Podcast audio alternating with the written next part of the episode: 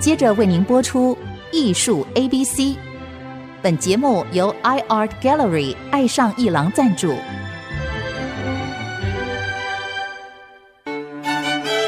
Appreciation, buying and collection。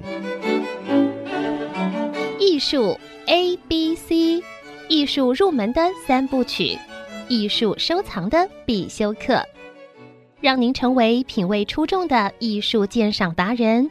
您的家成为风格独具的私人美术馆，实时与艺术之美对话。艺术 A B C，陆杰明主持。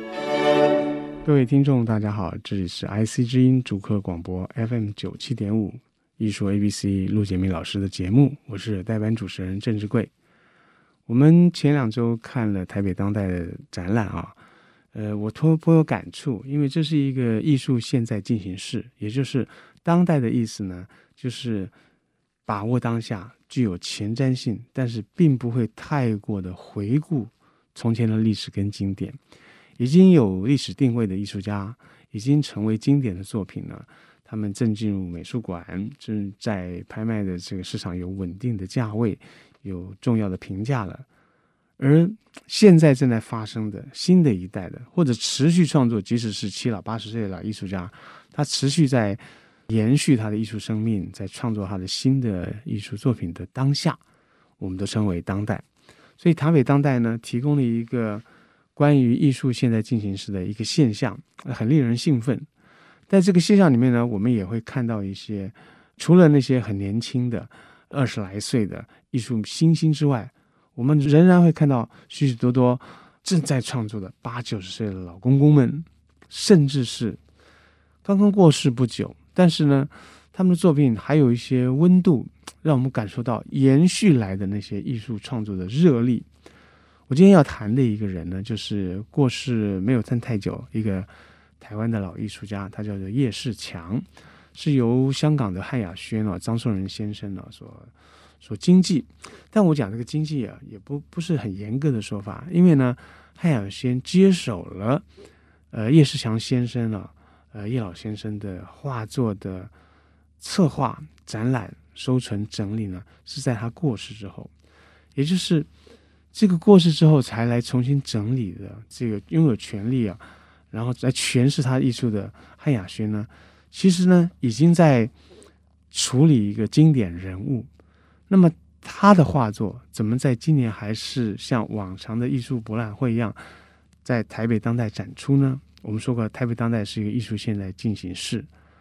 我们也说过，没有过去就没有现在的衔接。所以刚刚过世不久，他还有艺术的温度，他的艺术也曾持续发酵，对现在的年轻人或者当代的艺坛，不管在拍卖市场呢，甚至在创作界呢，它都是一个具有温度，甚至有热力的。一个人物，我们就来谈一谈，已经可以算是成为经典的一些作品和这么一个有历史定位的人物叶志强。叶志强老先生啊，我讲老先生有点奇特，因为他早就过世了，已经有一个绝对值在外面，不用再讲老先生了。但是原因是我认识他，而且我在二十年前认识他。那么刚刚认识他的时候，在花莲。那么这位老先生是师大美术系毕业的，是比我到高大大概三十多届的一个大学长。我说大学长就是对于这种差距，我们应该叫做老师了。他也的确当过老师，甚至当过台大美术社的这的指导老师。他在复兴美工也教过书。但最重要的传奇是，他在花莲的吉安乡的居住期间呢、那一阵子仙风道骨的，常常出入这个花东纵谷，还有这个太鲁阁峡谷。很清瘦的，个头不高的一个一个老先生，皮肤非常黝黑，然后双目炯炯有神，跟你谈起艺术来啊，会用那个广东的乡音啊，啊，一直一直的这个用很沉着缓慢但是坚定的语气跟你谈着。我当时呢，在花莲与他相遇的时候，正在花莲办个展，在画画，那么请他来看，他果然来了。他从吉安乡到太鲁阁峡谷的阁口啊，有三十公里。来看我这个小毛头啊，展了几张大画，也不小，五公尺多的大油画有四张。他看一看说啊，你画得很好，就垂询我许多些事物，不记得我要了些什么。走之前呢，他在我的这个请柬上面空白处画了一枝梅花，说送给你，啊，就表示说人家这个展览有人送送的是一篮花，他送的是一朵他刚刚画的梅花，很潇洒一个人，我就喜欢上这个老公公。那另外一个原因是更妙的，我在这个山谷中啊跟他相遇的时候，哎，他就用这个广东乡音哦，他是广东啊韶关人，韶关在哪里呢？什么叫做广东呢？广东是蕉岭以南啊，就是叫岭南。广东、广西都在蕉岭以南。这个山峰啊，在往南的时候不降雪，北边是降雪，就是湖南地界。所以中国在在这个冬天的时候，雪下到蕉岭为止。当然有时候气候变迁也会下到南边来。所以这个蕉岭以南是可以种这个香蕉，是热带植物的。所以岭南总是比较热。那他是韶关人。他呢，就是因为呢，跟几个同学呢，就是到处去写生，在广州美专的时候啊，以前叫做广州艺专，到处去写生，甚至到过敦煌，然后也到过台湾。没有想到一来，哎，两岸间隔，他就回不去了，因此留在台湾，后来念了师大美术系。因为这个渊源，我称他为大学长啊。他就说：“哦，你是小学弟，那我来看你的展览。”那么更有趣的就是，我是广东人。我在山谷里面跟他用广东腔对来对去，他觉得哎很亲切。这个小老弟是我的学弟，他用广东话跟我说话，哎，那我们就很亲切。他就说你来看我，就找了一个某个空档。许多时日之后，我知道吉安乡他的这个宅子去看他，他拉开那个铁卷门，那个大的油画四五公尺油画就放在那个磨石子地板上面，一张一张叠着。我说这个叠着不会坏，他说不会坏，不要踩到它，不就不会坏。然后你要看，我掀起一张给你看，把那个卷起来放到一边。我看了以后，啊，再再掀起一张，然后之后就就把它叠上去了。我说这个画怎么不把它收起来卷起来？他说没有空间，就放在地板就可以了。而且画的时候我也在地板上画，哎呀，好潇洒。所以我就对这个老公公哈，就觉得他潇洒极了。然后也很简单，就穿一个汗衫，就穿一个短裤，然后整个夏天。也不怕冷，这么清癯哦，瘦硬黝黑的一个老人，讲话慢慢的讲，很坚定的讲。我就在那个那个房间里面看他的画，看他那个大字《金刚经》，有一张宣纸，全开宣纸写两个字，然后有三四十张叠开来，一张一张叠，根本没没有办法看完，就是一个房间的客厅。许多年后，他在国父纪念馆办回顾展的时候，这些事物一一都上了墙，裱了框。世人才知道，怎么有一个老人家住在花莲那么远的地方啊，有这么浩大的一一群作品。然后妙的是，就是我今天想讲的原因。妙的是，画幅虽然浩大，里头呢却非常空荡，或者非常空灵，非常清简，非常疏阔。也就是，它有很大的画面，常常就画个两三种颜色，用画刀慢慢的去涂它，然后。大片的树林，大片的水，大片的天空，大片的山峦，几乎都是用单色调。这个事情太妙了，也就是他的心灵呢，是一个饱满的心灵。可是在这个饱满的心灵世界中呢，他所放的事情呢，也不过就三两件：书竹两三枝啊，一片绿水，青空白云，就这么简单。所以我今天要谈的叶世强这位先生呢。他其实是在台湾画坛是个艺术，他在年轻的时候就有名的不得了，不管在哪任教，在哪担任指导老师，他的学生辈都非常敬重他。许多在台大的这个这个美术社的学生啊，多年以后还到处帮他忙做这个事情，筹备展览、办讲座的。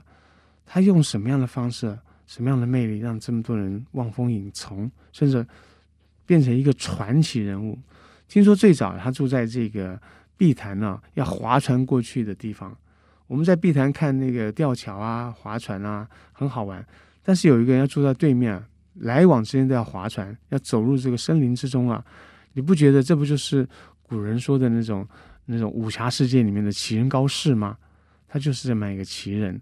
但是我没有参与那一段，我参与的是他在花莲呢住的那个时间，是一种很舒朗。很恬淡，但是呢，画作却非常惊人的波涛起伏，在那种平静的景色之下，却很少人知道他。他很少参与这个画廊的活动。在许多年后，当国父纪念馆那个大展展出的时候，大家非常惊讶，这是什么样一号人物？这一号人物那个时候已经八十岁了。那么再说一个有趣的事情，他八十岁的那一年呢，我有一天收到了一个请柬，说他要结婚了，那我要去吃喜酒，那我们就被一群他的学生辈呢开车带到新竹去，在一个防风林里面露天的地方喝了一场非常艺术气氛的喜酒，就从那个时候我们更长的接触了。因为他的夫人呐、他的画作、他的活动，嘿，慢慢进入到一个一个比较平缓、比较平凡的一个节奏。这个时候，我们看到他的画作呢，哎，其实呢，有更丰富的他的那种人间的生活味道。关于这一个画家，他可以说是一个大画家，有原因有二：第一，他画的画非常的巨大；第二呢，他的胸襟非常的宽阔。要怎么样看这么样一个人物呢？我们当然在广播的时候会放出几张图，让大家作为参考，以及关键字，希望大家继续搜寻、关注这个。你们可能有一点陌生，但是在台湾这个艺坛上，在创作路上，早就是一个非常有履历的一个长跑的艺术家。先休息一下。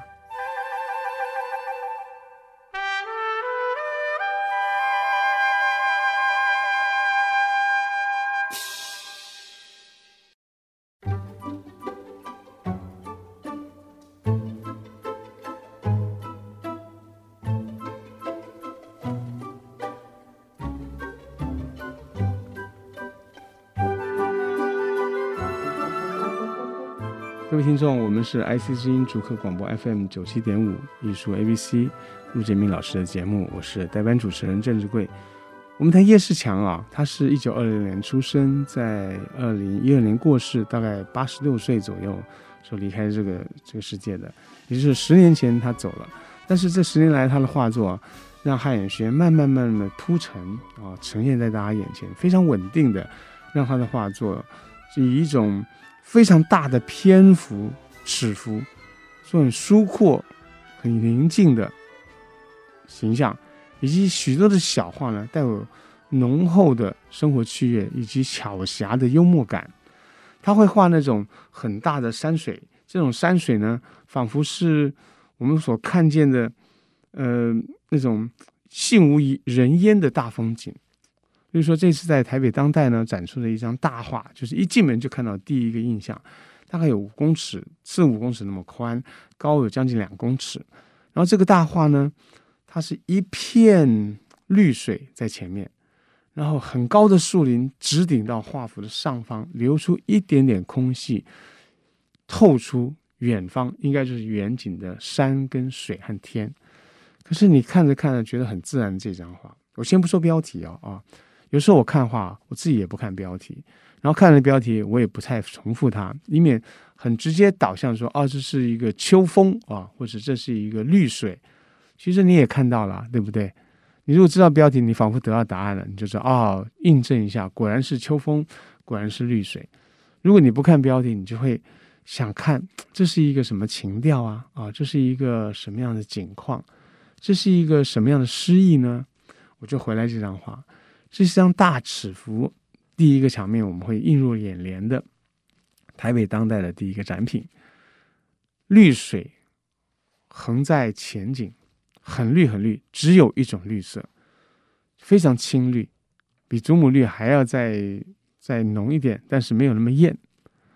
好了，这个绿色呢就是水，那这个水面上面呢有一点点白白的，应该是陆地。接着呢，树林就像绿灰色一样。开始往上长，长得非常高，一片树林。他用画刀涂上这树林的颜色。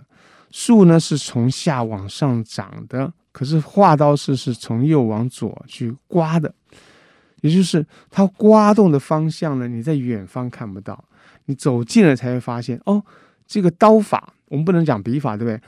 刮上颜料的这个这个方向是左右左右的横刮的，然后一直往上升上去，升到树梢的地方呢，会微微向左边倾斜，你就知道风是从右边吹过来的。这个风呢，吹动这个树梢微微弯曲，可是水面无波，表示是微风。然后这个水上的这个绿水呢，是一片绿，到了树梢的后面呢，是一片白的。这个白的呢，在中国山水画中呢，它有两种可能，就同一种纸上的留白，它可能是天，也可能是水，淡到你无法分辨。但如何分辨呢？你要由它旁边的景物来分辨。在这个天跟水同样的白中间呢，有一道绿色的起伏的，像山脉的形态刷过去了，就可以解释，也可以赋予这个树梢之后的空间有三个层次：一呢是下方的白色是水，二呢是再高一点点的绿色是远山，远山上方就是白色也是天空。所以树梢上面呢有水面，有天空，有绿色的青山。这样就解释了这个前景的水岸树很高的一排，树梢之后又是水，又是山峦起伏，又是天空，就把空间那么简单的铺成了。看着看着觉得很自然、很舒阔、很单纯的一个大的画面。但是你再往下看，会吓一跳，因为呢，在这个前景的水是绿色的，后面的那个山也是绿色，是一模一样的绿色。它用一种绿色。前者用来画水，后者用来画山，你浑然不觉这是两种截然不同的空间跟事物啊！可是却用了一种颜色。画家可以巧妙的这样子把把这么不同的事物用极简甚至相同的方式来画。它出自于一种概念，这个概念就是极简的概念。但在这个水的岸边呢，有一栋房子，这是中国呢大概南方的一种。老派的建筑就是白墙黑瓦，在白墙漆瓦前面有一道黑门，两旁有方形的窗户，都用画刀的这个刀面呢去铺平它的这个黑，以及用刀的侧面呢去刮出那个极细的线条。这张画没有用一支笔，用的全部都是画刀。画刀怎么解释呢？就好像大家有时候吃早餐的时候用涂果酱的那个果酱刀。把你的果酱跟奶油涂在面包上是一样，就是你沾了黏黏稠稠的奶油涂上面包。画家用画刀画也是这样，它有什么意思呢？就表示呢，不用手的轻轻重重的人的手机，啊、手的笔迹，而用画刀去慢慢慢慢的铺排粘填，这是一张很大的画。那么这个大的画呢，是今年当代特展的一个一个迎面的第一个印象。它给了我们一个什么印象呢？就是它的画面很大，很舒朗、空阔，但是有人烟味，一定有人烟味。它不是那种那个禅味哈，把人烟味排除的。叶世祥的画都有人烟味，但是这个人烟呢，稀少、宁静、疏阔、辽远，在这个疏阔辽远之中，却不显得寒酸或者孤寒，反而有生机。有树木，有鸟，有水，在里头静静的依照他们的旋律或者秩序去摆动。他的话呢，如果你要再往进一步说，有一点禅味，就是这里面的都有一点意思。这个意思呢，淡淡的说不上来，但是你觉得很安静、很自在。他本人就是这么一个人。那有时候你会看到呢，他画两只金鱼啊，一模一样的两只金鱼的样子，一左一右。不同的方向这样子游出去，好像两者并没有交集，或者他们之间刚刚才有了小小的交集，错身而过。那么画在一个白色的画布上，一个中间一个灰色的框框，画两个红色的金鱼，你说是什么意思吗？我也说不上来，但是觉得很宁静，蛮可爱，或者有一点点相忘于江湖啊，相濡以沫不如相忘于江湖的那种联想。我说联想只是我的联想啊，因为未必需要这样穿凿附会，但是整个画面疏阔、洁净，这么干净，或者画一张大张的这个猫猫头鹰，就立在一个杆子上，那这张画只有两个颜色，就除了画布的白色留下来以外，就是后面全是绿，绿到一个你觉得好像是一面墙一般，但应该是一个树林吧？因为猫头鹰怎么会在墙上面呢？它在这个画面横的画面呢？有一根杆子，这个杆子是白色的杆子，但是涂上了绿色，涂的差不多呢，只有小小的一点点细缝的白色露出来，但总之还是一个横的一个以白底绿色调为主的一个横的杆子，有一只黑色的猫站在那个地方，站的时候你发现它的肚子上也是绿色的，而这个绿色呢是背景的绿色所透出来。好，这个画面上有三种绿色，背景中呢是绿色，可能是森林，可能是绿树。他站在那个横的杆子也是绿色，跟背景的绿色是一模一样的绿色。这个猫头鹰是全黑的，连眼睛都没有看到，它也许闭上眼睛了，也许是白天。它呢，它的肚子上有绿色的，是用黑色涂上这个鸟的形状的时候呢，故意留出底色透出来。有三种绿色在不同的位置，它有不同的含义、不同的意思、不同的质地。但终究是一个只有绿色跟白画布底上画的一只黑鸟的一张画，这么简单。那么要要的就是一个意趣，这只鸟的两只竖起来的耳朵，它的饱满的这个身形，一点点尾巴透出的那个那个小的横杆杆的这种感觉，还有这整个画框啊，带一点点类似于这个黑色猫头鹰黑黑的暗色调的的接榫的木头框，配起来又雅致又朴实。所以它的画面呢，常常是一种空疏的、清淡的，或者像带点童趣画的那种我们小孩子玩的那种跳房子，或者画的这个白墙屋瓦，这个屋瓦一片一片用这个画刀叠的厚厚的，它有几片瓦因为这个颜料太厚还掉下来了，但是没有关系，就好像它是个泥水匠在这个画布上去造一座房子，那个屋瓦厚厚的一点一刀一刀的叠上去，你几乎想触摸它。但是我们是不能触摸画作，它已经引起我们想触摸它那种真实凸起来的手艺活儿，盖屋顶叠瓦匠的那个意思。这个手艺活呢，就是他投注在物质，还有一笔一线，轻轻巧巧或者沉沉浊浊的涂上极为单色的，极为呃，我们不能讲单调，或极为单纯，那却有厚度、有手劲的那种。笔迹那种画痕，叶世强是一个妙人。叶世强是一个，我可以说他是一个服饰中的隐士。这个人呢，偶尔会在他画面中有一点点欢笑的声音，那就是鸟叫声、风吹声、水声或者花开的声音。我们看这个人的画，会发现，不管你身处在什么时代，你走进了一个画廊，走进了一个展间，看他画，觉得哎，好像突然变得安静起来。啊，世界离你有一段距离，你可以在此刻，你可以看一看一个安静的，然后有幽默感的老人，给你呈现了一个一个特别的、带有距离感的一个情境。叶世强是一个妙人，叶世强是一个有禅意的画家，他的画也有很宏伟的地方。我们今天先谈到这个地方，希望大家用这个关键字上网上找他许多的画作，然后开始认识这个其实早就在。台湾活了八十六年的一个老公公，谢谢，下回见。